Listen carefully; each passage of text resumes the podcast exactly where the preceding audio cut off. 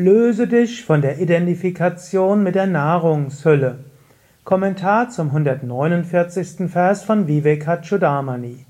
Shankara schreibt, verdeckt von den fünf Hüllen wie von der Nahrungshülle Anamaya, die alle durch die Kraft des höchsten Wesens selbst entstanden sind, ist das höchste Selbst nicht sichtbar, wie das Wasser im Teich nicht sichtbar ist, wenn es von Algen bedeckt ist.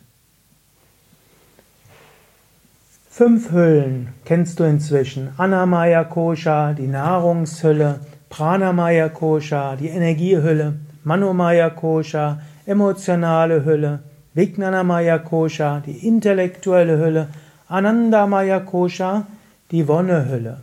All diese bedecken das Selbst. Und dann hast du noch weitere Hüllen. Du hast deine Kleidung, mit der du dich identifizieren kannst. Du hast ein Auto, mit dem du dich identifizieren kannst. Du hast ein Haus, mit dem du dich identifizieren kannst.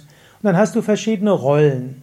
Du kannst dich identifizieren mit Vaterrolle, mit Mutterrolle und so weiter. Und es wäre mal eine Überlegung wert, womit identifizierst du dich ganz besonders?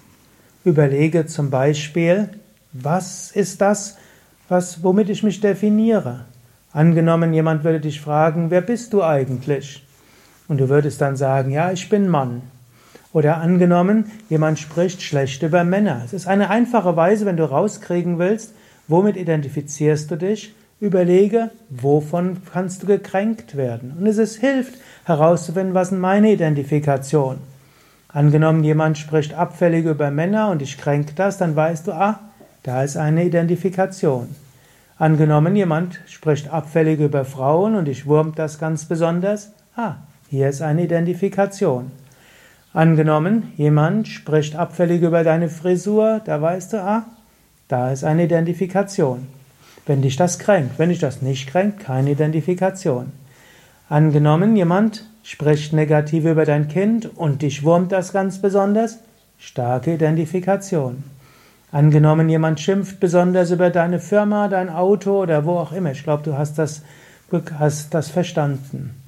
Vielleicht nimm das mal zur Anlass nachzudenken, Womit kann ich besonders gekränkt werden? Und daran erkenne, dort ist eine Identifikation. Kränkung. Natürlich, du könntest auch sagen Ängste und Ärger und Wünsche.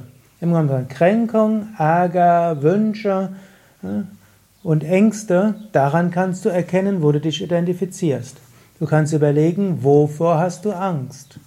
Du kannst auch sagen, was regt dich auf. Was macht dich traurig?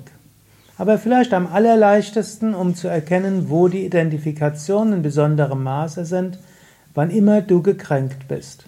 Mein Tipp wäre auch, sei allen dankbar, die dich kränken. Die helfen dir nämlich, über Kränkungen hinauszuwachsen.